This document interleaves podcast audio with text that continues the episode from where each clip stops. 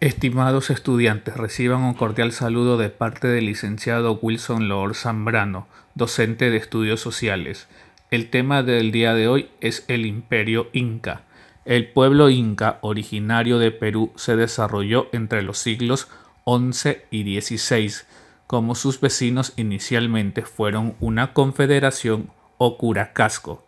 Su tradición dice que fue el inca Pachacutet quien tras una victoria sobre los chancas inició el proceso de expansión continuo y las modificaciones para que se convirtiesen en el enorme imperio del Tahuantinsuyo que controló el callejón interandino desde el norte de Chile hasta el sur de Colombia.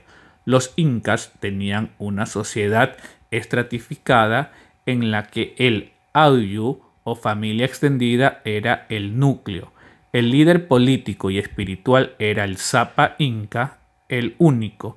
Él detentaba mientras vivía todo el poder. Al ser el hijo de Inti, el sol, su dios principal, era una deidad.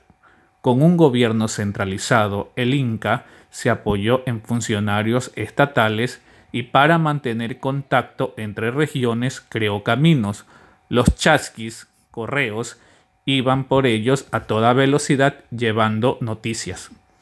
El sistema de trabajo y el control de mano de obra del Incario significaron innovaciones y causas de gran poderío.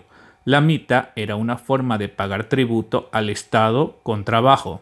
En el Incario todos trabajaban, pero también todos tenían aseguradas por parte del Estado sus necesidades más básicas. Los incas se destacaron por ser grandes constructores, edificaron templos, fortalezas y lugares de almacenamiento de comida. Muchas gracias, eso es todo por el día de hoy.